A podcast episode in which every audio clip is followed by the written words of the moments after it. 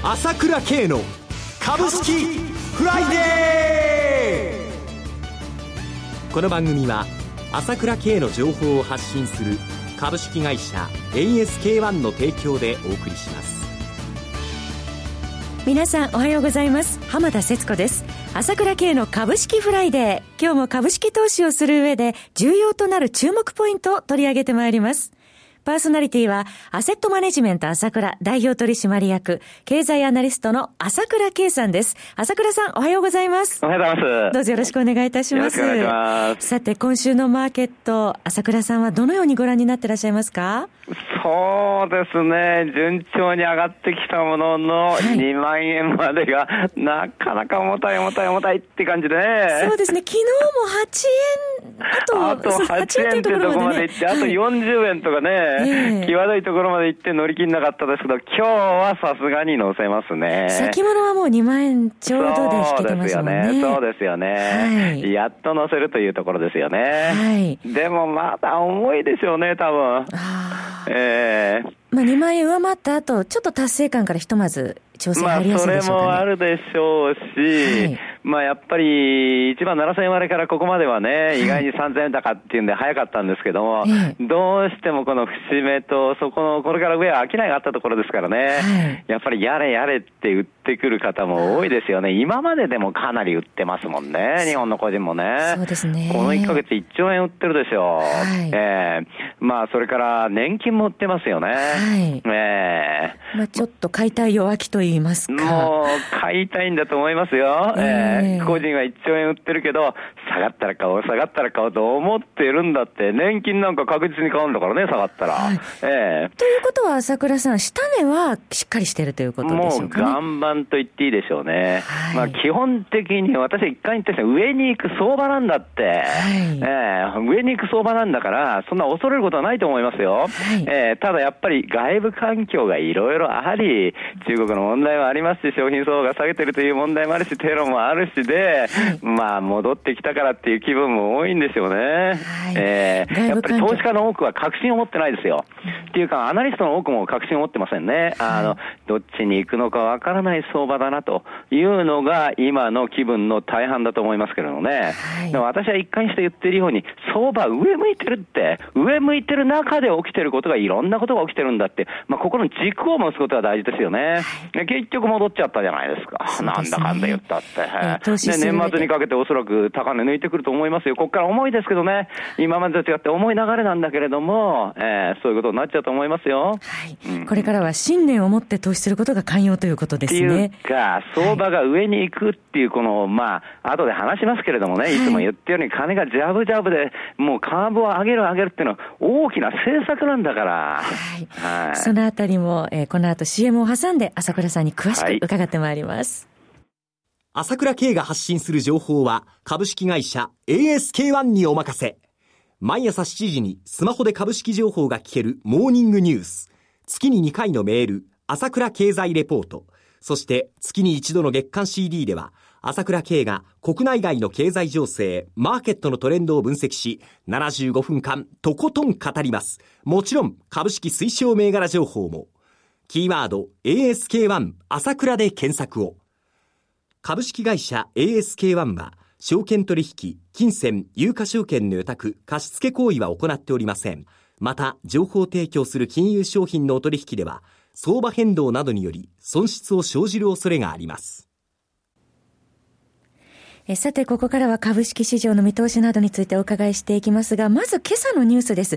10月の完全失業率が、朝倉さん発表になりましたが。3.1%ですね。こちらは20年3ヶ月ぶりという低水準ですよね。そうですね、はい。すごいですよね。有効求人倍率も相変わらず1.24っていうことだし、はい、これも23年ぶりということだし、本当に人手不足がどんどんどんどん激しくなるということで、確かに賃上げとか政府はプレッシャーかけてるというところはありますけれども、バイトとか派遣とかどんどんやっぱり値上がりせざるを得ないもんね、これじゃあ。そうですね、賃金の上昇。人手が不足してるんだから。い、えー、やはり好循環ということはあると思いますよね。えー、そこに持ってきて今日の日経一面、法人税引き下げじゃないですか。はい、次から次へとこうやって出てくるんだってことなんですよ。政策期待がやはりね、言われてきますよね、えー、これ日銀が動いてなくてもここまで来てるんですよ。はい、えー、あと1億総活躍実現に向けた緊急対策も出てまいりました。そうですね、そうですね。はい、これが面白いですね。地合いが悪いところじゃ材料にしてくれないんだけども、えー、こういう具合になってくると、バックアップする材料になってきますよね。そうですね。はい。はい。また、郵政3社ですね。今今日から空売りができるようになるなど。そうですね、はい、まあ、優勢も上がりすぎたんで、少しはどうかなと思うかもしれませんけれども、相場の先行きですね、はい、ただやっぱり大きかったですね、やっぱり30年ぶりに郵政が上場したということで、私、前も言いましたけど、目には見えませんけど、投資マインドが変わってますよ、多くの人が株式市場に入ってきて、ああ、株は儲かるんだなって気分になってるっていうのが、日本全国でうろうろうろうろしてるんだということですね。確かに今週の物色見ても、あの個人の方による小型株物色が旺盛でしたよね。そうですよね。ですよね、え。ー、とにかく膨大な金を日本人は持っているんだから、はい、あちょっと気分が変わってきて、お金が入ってくれば、全く違った状態になって、全然おかしくないわけですよ、はい、それにもかかわらず、まだ1兆円1か月で個人は売り、年金は売っても2万円になってきてんだと、はい、ここが重要なんですね。はい。はい、えー、そして外部環境を見てみたいと思いますけれども、アメリカは、えー、今日は感謝祭の祝日で26日は全市場が休場ということで、いよいよ、朝倉さん、えー、アメリカは年末商戦がスタートします。始まりますね。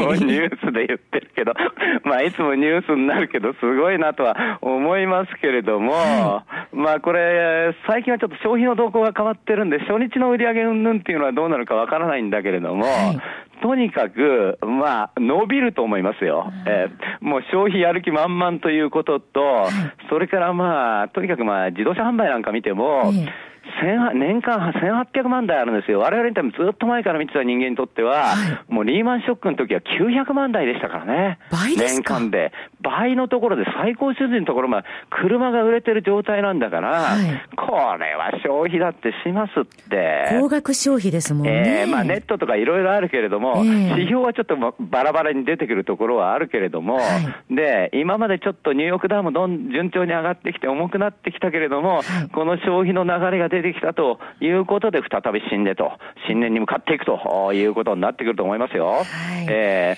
ー、で、この流れがいろいろ出ることで、やっぱり一番うまかったのは、やっぱり利上げというものをここまで織り込ませた FRB のうまさっていうのはあったと思いますね。もう市場ではもうコンセンサスが出来上がっているという形ですね。そうですね。もう日本の市場関係者は9割方もう利上げということで見てると思います。はい、で、えー、本来であれば10年ぶりの利上げじゃないですか。はい、これ相場がね、いろんな意味で神経質に動いちゃうっていうのはやむを得ないことだったと思うんですよ。はい、大きなイベントでしたから。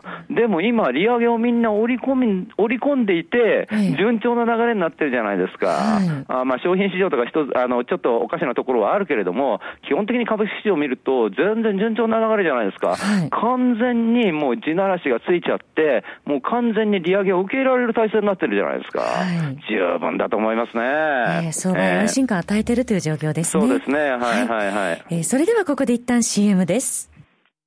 プロの株式情報が欲しいなら、朝倉慶。経済予測のプロ、朝倉慶の情報は、株式会社 ASK1 が配信中。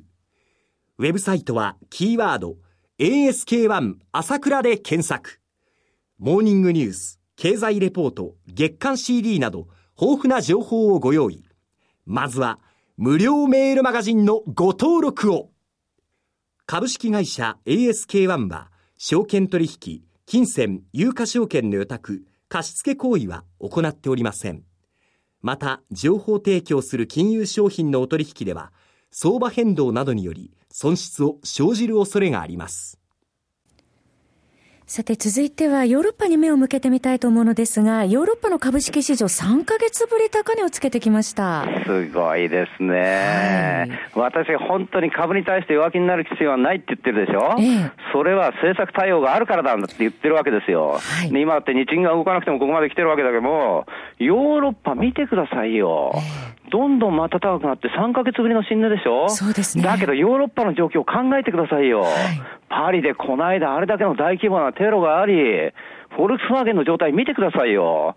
あんだけの問題があって、どうなっちゃってるんですか、それで。日本の売り上げだって 5, 5割減ってるわけでしょ、はいえー、中国頼みという状況ですもんね、そうですよ。だってパリなんか年間8000万人観光客来るんですよ。はい、日本人、日本はね、2000万来たってわーって今喜んでるところですが、その4倍も来てるところで、はい、あれだけの衝撃があったわけだ。えー、それでも株価は戻り高値と。ここが重要なんですよ。はい、それでも株価が上がってるってよ。えー、なぜ上がってるのかっていうと、まあ、マイナス金利にもかかわらず、まだマイナスにするって言ってるんですよ。えー、だから私は言ってるんですよ。はい、金の逃げ場がないだろうって。はい、えー、それがヨーロッパで現実に起こってるわけですよ。だから、刺激の方はパッとしないし、いろんな懸念事項はあるんだけれども、はい、だってドイツなんか7年債がマイナス2割じゃないですか。そうですね。2年債だってマイナス0.4%ド、ドイツだけじゃないですよ。ベルギーとかオランダとかフランスとか、みんな0.2%、マイナス0.2%割れてきちゃってるんだから、もう3分の1はマイナス金利なんだから、は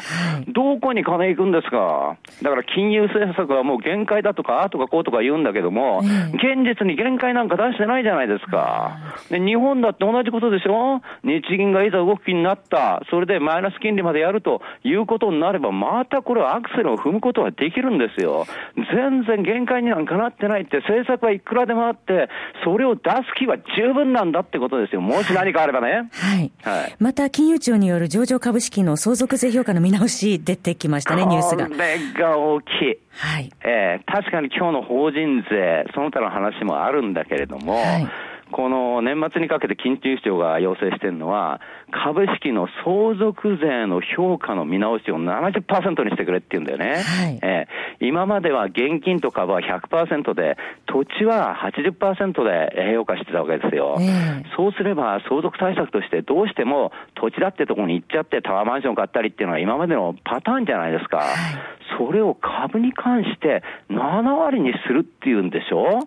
これが通るかどうかはわからないんだけれども、はい、仮に通った場合は膨大な株式に対する需要ですよ。相続だったら、現金より株の方がいいじゃないですか。はいえー、大きなインパクトですよね、こちらも。そうですね、そうですね。はい、この一連の今日の法人税も、この相続税もそうなんだけども、まあ、政府がアベノミクスもそうだけども、要はデフレからインフレにするっていうのは国策なんですよ。